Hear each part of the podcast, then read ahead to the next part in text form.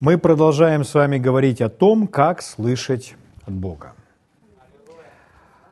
Эта серия имеет своей целью научить нас с вами, как слышать от Бога ясно, четко, понятно, чтобы человек научился распознавать Божий голос, понимать, что это Бог к нему говорит – и ходить по этой земле, будучи ведомым Духом Святым. Слава Богу. Мы с вами уже много о чем сказали. Мы увидели с вами, что совесть является тем каналом, по которому с нами говорит Бог. То есть совесть – это голос нашего с вами человеческого духа. Интеллект – это голос души или голос ума. Чувство – это голос тела. Но если говорить о духе, то совесть – это голос духа. Мы с вами прочитаем достаточно мест Писания из Библии, которые говорят о совести, чтобы утвердиться в том, что нужно наблюдать за тем, чтобы совесть была чистой, чтобы совесть была всегда в правильном состоянии. Никогда не пренебрегать совестью. Давайте мы с вами начнем с того, что откроем книгу Деяния, 24 главу, и прочитаем 16 стих. Деяние 24, 16. Спасибо, Отец, за Твое Слово. Спасибо за Твой дух премудрости и откровения. Открой наши духовные глаза и уши, чтобы мы могли слышать Твою истину. Дай нам сердце, способное принимать, воспринимать эту истину, способное учиться. Спасибо, Господь, что Ты делаешь нас более и более восприимчивыми к Твоему голосу. Спасибо за Твои священные писания. Деяние, 24 глава, 16 стих. Посему и сам подвязаю всегда иметь непорочную совесть пред Богом и людьми. Павел говорит, что он подвязается всегда иметь непорочную совесть. Другой перевод звучит так. «И в этом я упражняю себя, чтобы всегда иметь непорочную совесть перед Богом и перед людьми». Еще один перевод звучит так. «В связи с этим я также делаю все возможное, чтобы всегда поддерживать беспорочную совесть и перед Богом, и перед людьми. Еще один перевод. Поэтому я всегда стараюсь сохранить свою совесть чистой перед Богом и человеком. Итак, он говорит, непорочная совесть, беспорочная совесть, чистая совесть – это все слова-синонимы.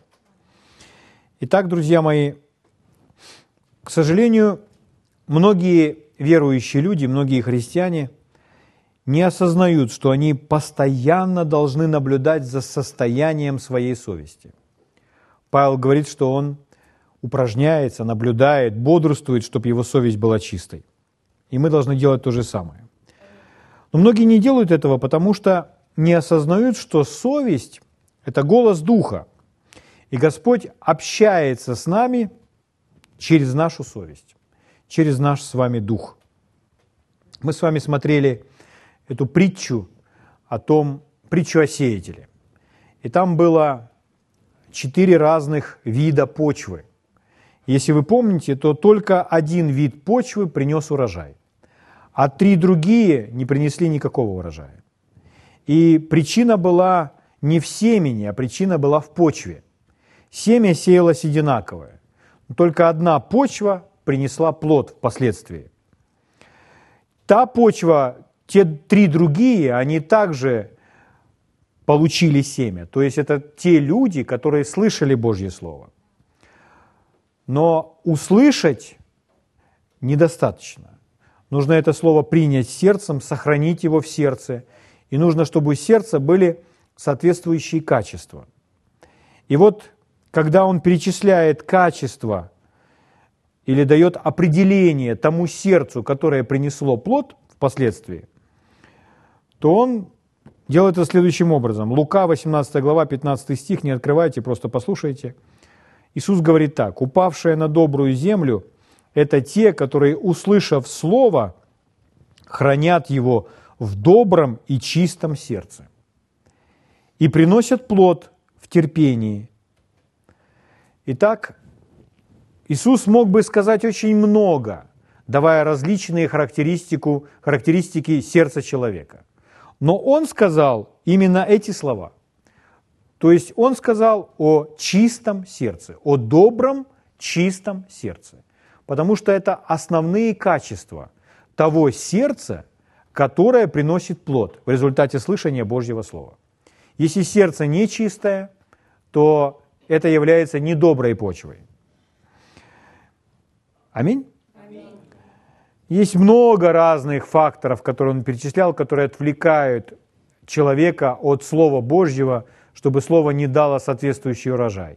Но чистое, доброе сердце приносит плод в терпении. Угу. Слава Богу. Итак, чистое сердце. Когда речь идет о чистом сердце, то о чистоте как раз и говорит эта совесть. Как мы прочитали выше, выше у Павла, что Павел старается хранить чистую совесть. Чистая совесть. Чистая совесть говорит о том, что человек внутри чист или честен. Это все такие слова, имеющие один корень. Честность, чистота, честь – это все об одном. Нельзя быть Э, чистым, будучи нечестным.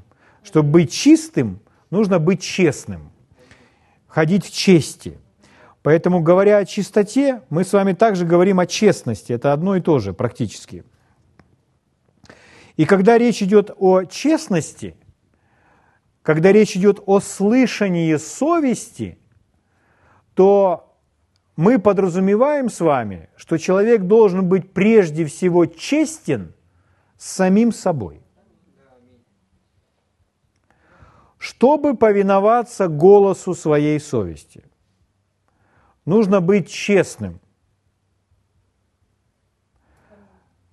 Нужно быть честным с самим собой.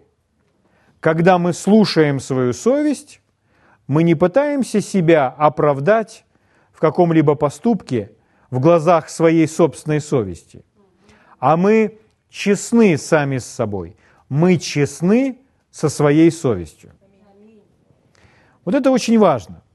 С этого все начинается. Угу.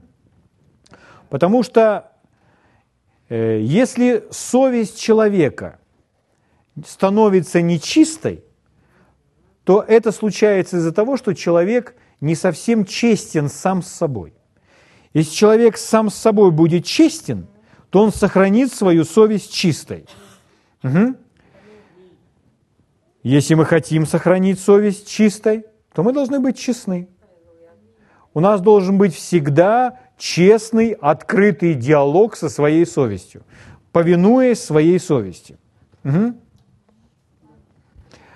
Если мы с вами знаем, что нам сообщает наша совесть, или наша совесть нас за что-то осуждает. А мы с вами отказываемся ее слушать или отказываемся принимать то, что нам совесть говорит. То на самом деле мы с вами нечестны с собой, со своей совестью, и мы начинаем сами себя обманывать. То есть, когда человек знает в своем сердце, его, его осуждает совесть, но он ей не повинуется. Не повинуется своей совести. Внутри себя он имеет определенный диалог, оправдывая сам себя. То он играет в очень опасную игру, не слушая свою совесть. Почему это так? В чем опасность? Мы с вами читали из Иакова, что если человек знает делать добро и не делает, тому грех. То есть если внутри нас есть определенное знание, Если внутри нас мы с вами видим что-то, но мы отказываемся это признавать, то мы с вами обманываем сами себя. То есть мы видим, мы знаем, а сами себе говорим, нет, я не знаю, я не вижу, я не понимаю этого. То тут в данном случае не кто-то нас обманывает, а мы сами себя обманываем. В начале, когда это происходит, мы, я думаю, что мы все были в такой ситуации, и все мы с вами так бывало хотя бы разочек в своей жизни обходились со своей совестью. Но нам теперь больше этого делать нельзя и не нужно, мы не хотим это делать, потому что мы хотим осознавать и очень ясно слышать Божий голос. Поэтому этот канал совесть, он должен быть всегда чистым. Если вначале мы с вами знаем, это неправильно, так делать не нужно. Но мы находим какие-либо оправдания себе и все-таки делаем это. Споря со своей совесть, собственной совестью, то вначале мы знаем, осознаем, что мы себя обманываем. Но если мы будем продолжать так делать, то настанет тот момент, когда мы уже с вами не осознаем, что мы обманываем себя. Это наступает момент, когда мы уже обмануты. Обманули мы сами себя. Но человек обманутый – это человек, который искренне верит в ложь. И он даже других будет убеждать, что так правильно, потому что он сам обманут. Но с чего все началось? Что человек просто не покорился своей собственной совести. Что человек знал, что это неправильно, но он не захотел признавать, что это неправильно. Что он видит это. О чем мы с вами говорим? Мы с вами говорим о духовной жизни, о слышании собственного духа, голос собственного духа и повиновение ему. Угу. Так живут все люди вокруг, мир так живет. То есть лю- люди, как правило, совесть не слушают. То есть они оправдываются, они используют всевозможные манипуляции, достигая того, чего они хотят или желает их плоть. Люди кругом обманывают. Мы знаем, весь мир лежит возле, так живет весь мир. Но мы с вами, хоть и в мире, но мы не от мира сего. И мы были рождены свыше, и мы теперь не часть этого мира, а часть Божьего Царства. Поэтому это не есть наш с вами стиль жизни. Мы с вами не должны так жить. Мы не играем в эти игры. Мы слушаем свою совесть, и мы говорим, ничего не преувеличивая. Когда мы говорим, мы говорим о том, во что мы с вами действительно верим – мы не выдаем желаемое за действительное, а мы говорим так, как оно есть на самом деле, постоянно слушая свою совесть. Аминь? И если она нам с вами о чем-то сообщает, мы сразу же реагируем. Почему? Потому что хотим, чтобы этот канал оставался чистым и чувствительным к Богу. Да?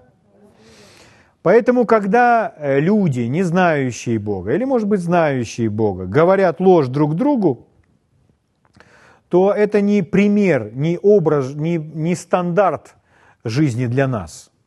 Угу. Мы не можем с вами так поступать.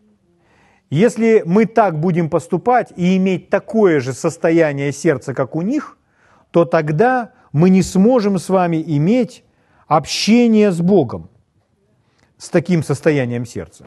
С таким состоянием сердца общение с Богом невозможно. Потому что человек становится для Бога глухим. С таким состоянием сердца, когда человек периодически обманывает, то есть не поступает э, согласно своей совести, человек не может иметь сильную веру с таким состоянием сердца. С таким состоянием сердца человек не может приносить плод в 30, 60 и во 100 крат от посеянного в его сердце семени Слова Божьего. Потому что только чистое, искреннее, честное сердце может приносить урожай от слышания от Бога. Вот почему это важно. Слава Богу. Итак, мы с вами говорили. Итак, кто разумеет делать добро и не делает, тому грех. Тому грех, кто разумеет. Если не разумеет, то и не грех. Но если разумеет, если знает об этом, тогда ему грех. Итак, определение греха следующее. Грех это нарушение света, который вы имеете внутри себя. Нарушение света, нарушение того знания, разумения. Я знаю, что это неправильно, и человек начинает так поступать. Вот это и есть грех. Поэтому для каждого человека грех – это нечто разное. То есть, если человек не знает, он не понимает этого, то для него не грех. А другой может посмотреть и говорить, как он может так себя вести? А он не понимает этого. Для него это не грех. Он немощный. И поэтому это ему не вменяется. Вменяется только тогда, когда человек имеет свет, имеет знание, разумение внутри. Поэтому человек знает своим сердцем, что нужно жить определенным образом, но так не живет, вот это и есть грех. А не просто список правил, написанных на бумаге. Угу. Закон, Божий закон – это свет. Слово Божье – это свет. Через слышание Слова Божьего в нашу жизнь приходит все больше и больше света. Угу. Вот. Но нарушение света – это грех. Грех, друзья мои, это очень серьезная проблема. Не нужно недооценивать грех, подумать, ну подумаешь, грех. Нет. Грех имеет своей целью убить. Грех всегда приводит к смерти. Так написано, Римлянам 8.23. Возмездие за грех – смерть, а дар Божий – жизнь вечная во Христе Иисусе. То есть грех приводит к смерти, поэтому Господь, когда Он говорит нам, чтобы мы не делали чего-то, чтобы мы с вами не грешили, чтобы мы ходили в Его свете, Он это говорит не потому, что не грешите, ребята, потому что это плохо, это нехорошо. Нет, Он говорит нам не грешите, потому что это убьет вас. И если мы с вами думаем, что грех не убивает, то нужно прочитать, что Библия говорит. Библия говорит, что возмездие, воздаяние, результат греха всегда смерть. Адам и Ева согрешили. В результате что случилось? В тот же самый миг они умерли духовно. Просто человек думает, что смерть – это когда что-то прекращает существовать. Нет. Смерть – это отделение. Смерть – это отделение от божественной жизни. Поэтому всякий раз, когда вы грешите, что-то умирает. Что-то умирает в ваших эмоциях, что-то умирает в вашем уме, что-то умирает в вашем бизнесе, что-то умирает в вашей семье, что-то умирает в вашем кошельке. То есть отделяется от жизни Божьей. Поэтому грех это всегда плохо, грех это серьезная проблема –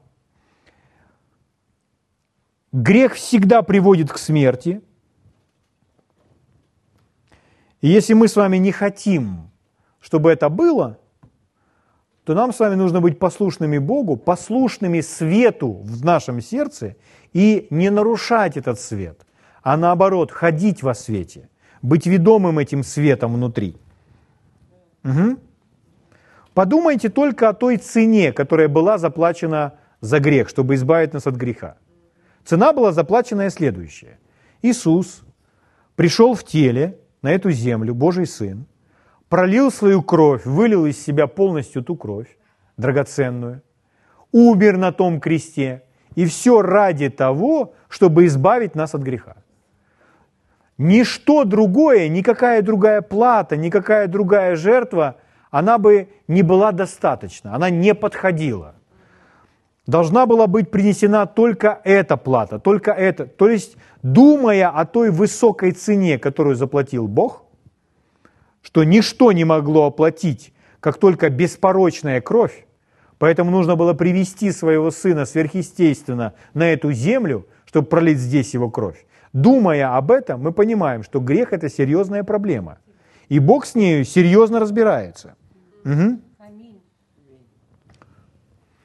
Иисусу нужно было умереть, потому что Он стал грехом за нас, а наказание за грех – смерть. Он занял наше место, поэтому Он взял на себя наше наказание, чтобы нас навсегда избавить от этого оказания, чтобы нас избавить от греха и от вины за грех. Держитесь за меня, потому что мы сейчас обретем с вами невиданную ранее свободу. Дело в том, что Иисус разобрался с грехом, чтобы все человечество избавить от греха. Чтобы люди больше не жили в грехе и не жили с чувством вины, с чувством осуждения за свои грехи, за содеянное ими ранее на протяжении всей жизни. Иисус пришел для этой цели, чтобы нас с вами избавить от какого бы то ни было наказания за грех. Он стал этим наказанием, взял это наказание на себя. Угу. Но, к сожалению, друзья мои, миллионы людей живут под давлением осуждения, осознавая свою вину. Каждый из вас знает, что такое чувствовать вину. Нам всем это знакомо. Но Иисус пришел на эту землю именно с этим и разобраться.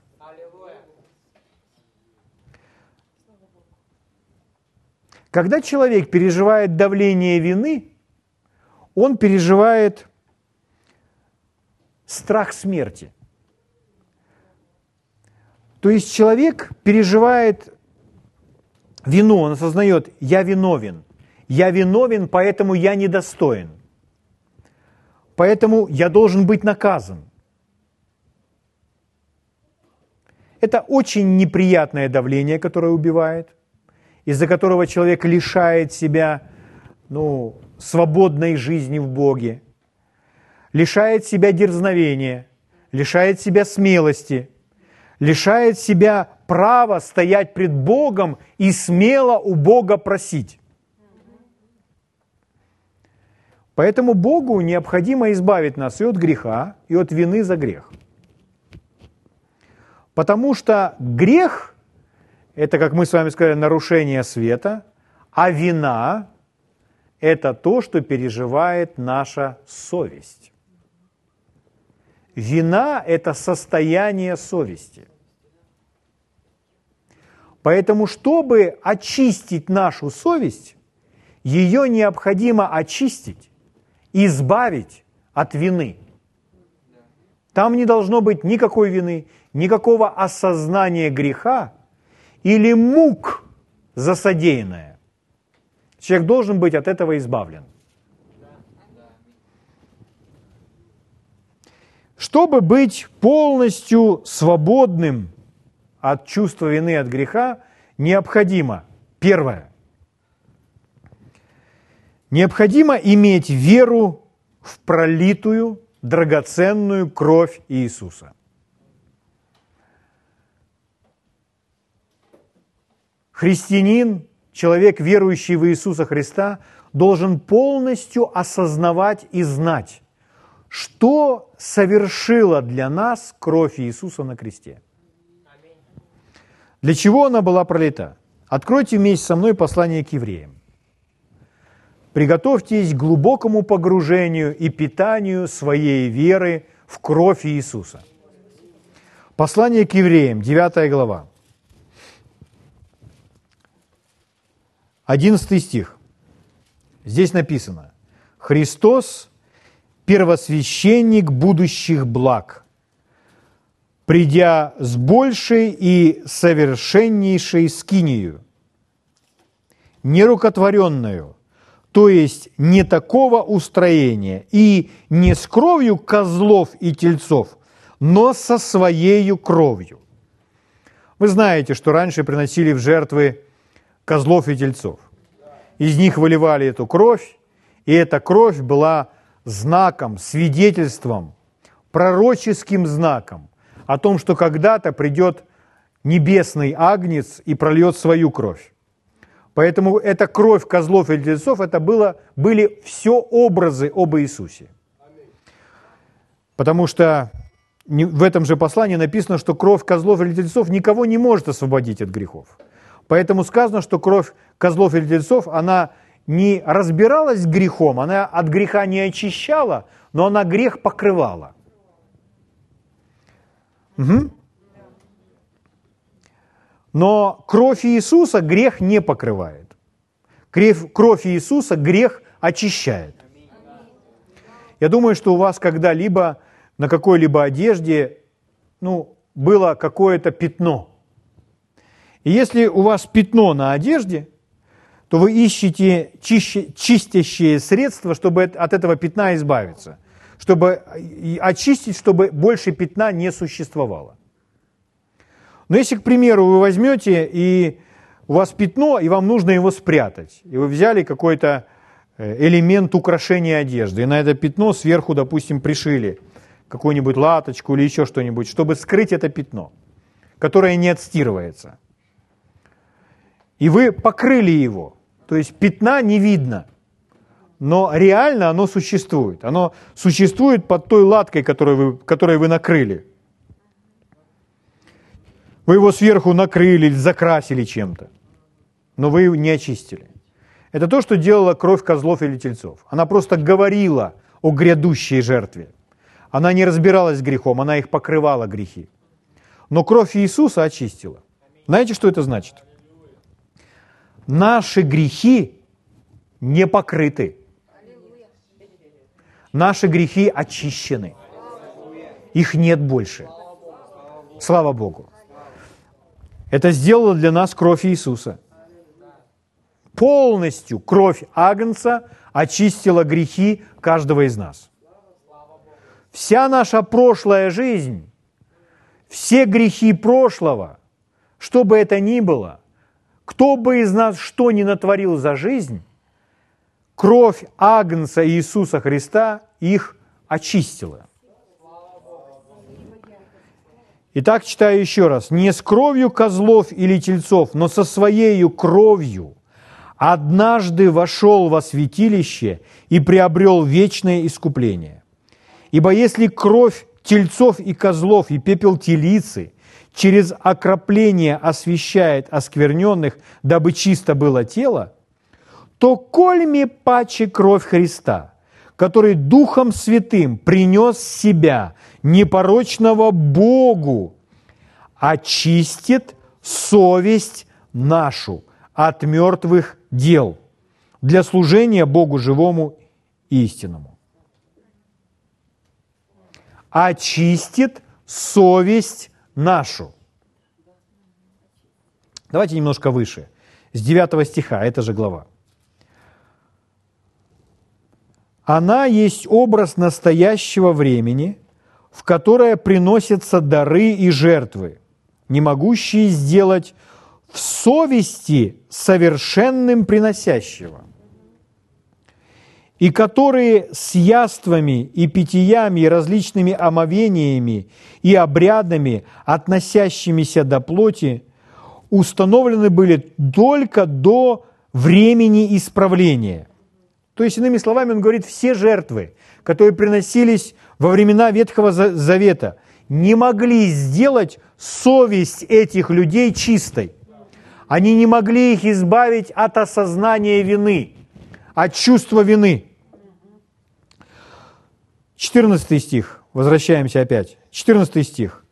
«То кольме паче кровь Христа, который Духом Святым принес себя непорочного Богу, очистит совесть нашу, а кровь Иисуса очищает нашу совесть, то есть очищает наш с вами дух от осознания вины.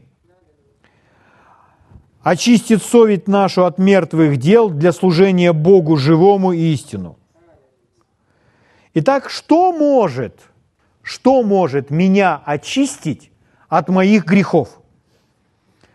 Ничто и никто, только кровь Иисуса, больше ничто и никто.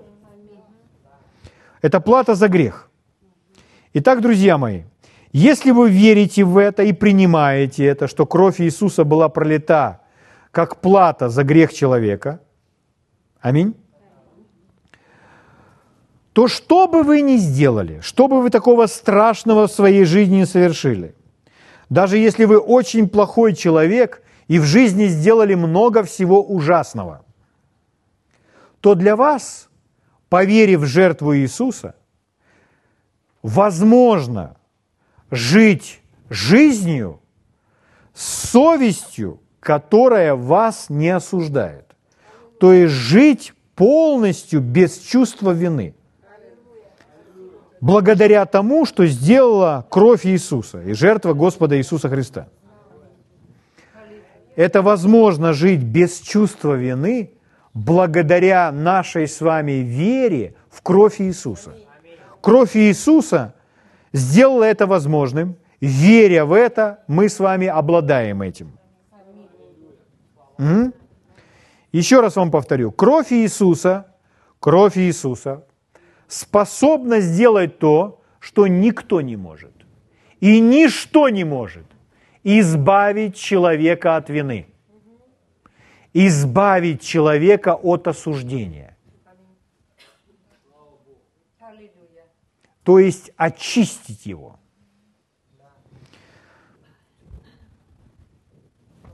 Кровь Иисуса очищает вашу совесть.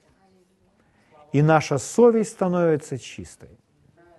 Она нас более не обвиняет, не осуждает. Слава Богу. Теперь, а если кто-то будет напоминать вам прошлые грехи, может быть, сам дьявол, может быть, какие-то люди – заставляя вас почувствовать вину. Если вы поверили в кровь Иисуса, в то, что сделал Иисус, то никто не может заставить вас чувствовать вину. Как бы кто ни пытался, никто не может заставить вас чувствовать вину.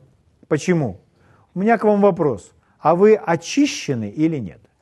Если кровь Иисуса очистила вашу совесть, значит, вам не нужно чувствовать вину. Слава Богу. Если Создатель Вселенной и глава Церкви, когда смотрят на вас, видят вас полностью чистыми и оправданными перед Богом, то почему кто-то должен навязывать вам чувство вины? или осознание своей греховности, навязывая вам осуждение. Опять задаем вопрос. Так мы чисты или не чисты? Мы оправданы или не оправданы? Если мы чисты, очищены, и грех кровью уничтожен, то значит их просто не существует. Этого пятна больше нет на моей одежде. Поэтому нет никакой вины за это. Кровь Иисуса сделала это для меня. Угу. Чист я, я чист. Прощен я, я прощен. Зачем мне испытывать чувство вины? За содеянное в прошлом. Не нужно. Кровь Иисуса очищает вашу совесть. Еще раз читаю 14 стих. «То кольми паче кровь Христа, который Духом Святым принес себя непорочного Богу, очистит совесть нашу от мертвых дел для служения Богу живому и истинному». Вы не можете служить Богу до тех пор, пока не будете очищены. Видите последовательность? Очистит совесть нашу от мертвых дел для служения Богу.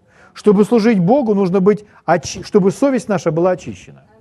Невозможно служить Богу, испытывая осуждение. Сейчас я вам буду это доказывать.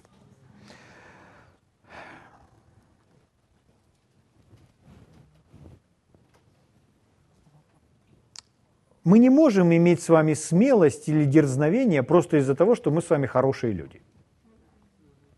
Потому что если мы хорошие сегодня, то, может быть, мы не совсем хорошими были вчера. И все равно есть что-то, за что человек испытывает вину и осуждение, в чем он нуждается в прощении.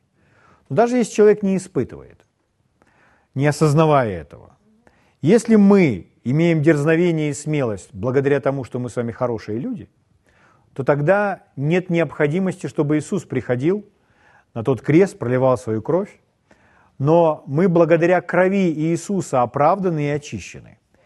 Это Его заслуга, искупление в Нем, а не из-за наших дел и не из-за наших хороших поступков.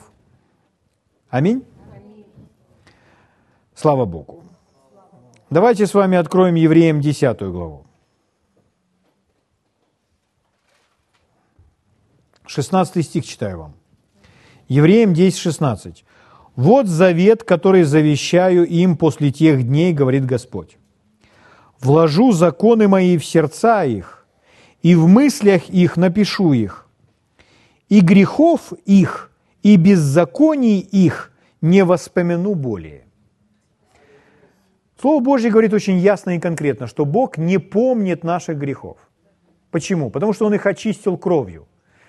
Для Него это не существует. Он их не помнит, их просто больше нет.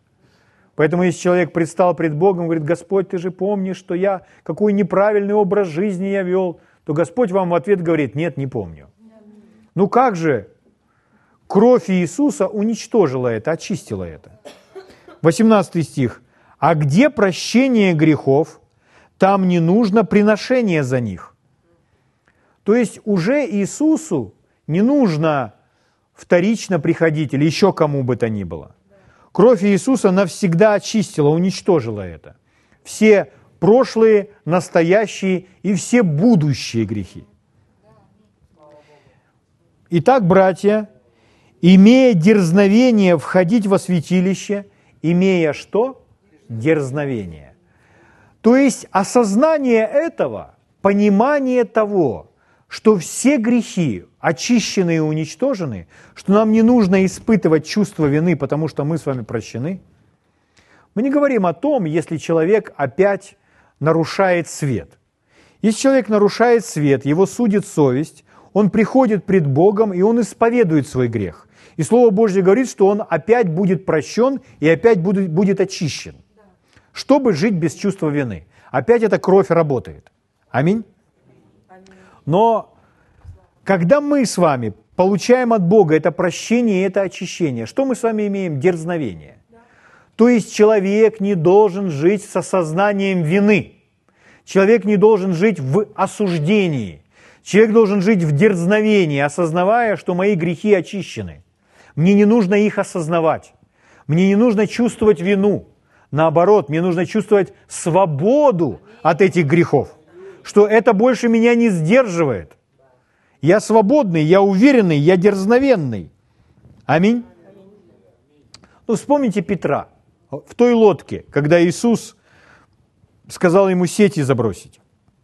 После той могущественной рубалки, когда полная лодка была наполнена рыбой.